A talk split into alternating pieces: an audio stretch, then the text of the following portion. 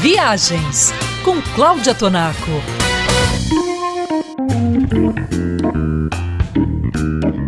Vancouver é conhecida pelo seu projeto urbano. A cidade se integra à natureza de uma maneira excepcional.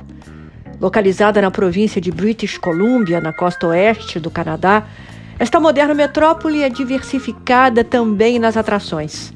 Em 2023, você terá uma razão a mais para visitá-la. Ela abre oficialmente a turnê da cantora Madonna no dia 15 de julho. E julho, para Vancouver, significa temperaturas altas de verão e sol brilhante no céu. É a época perfeita para o viajante apreciar a cidade e a natureza ao redor com total desprendimento.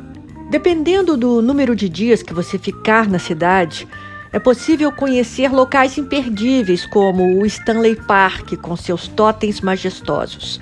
Vá com tempo para andar pelo parque e fazer um piquenique cercado pelo entorno o Museu da Biodiversidade, que está instalado no belíssimo campus da Universidade de British Columbia. Ele tem um acervo com milhares de espécies, como algas, plantas, insetos, peixes, anfíbios, mamíferos, enfim, todo tipo de ser vivo que habitou ou ainda vive no planeta.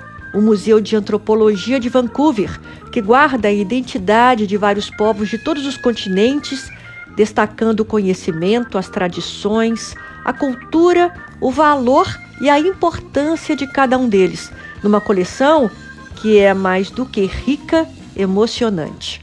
E se você tiver tempo de fazer apenas uma única refeição, vá ao Tojo, o restaurante japonês que é uma instituição local. Um souvenir de Vancouver?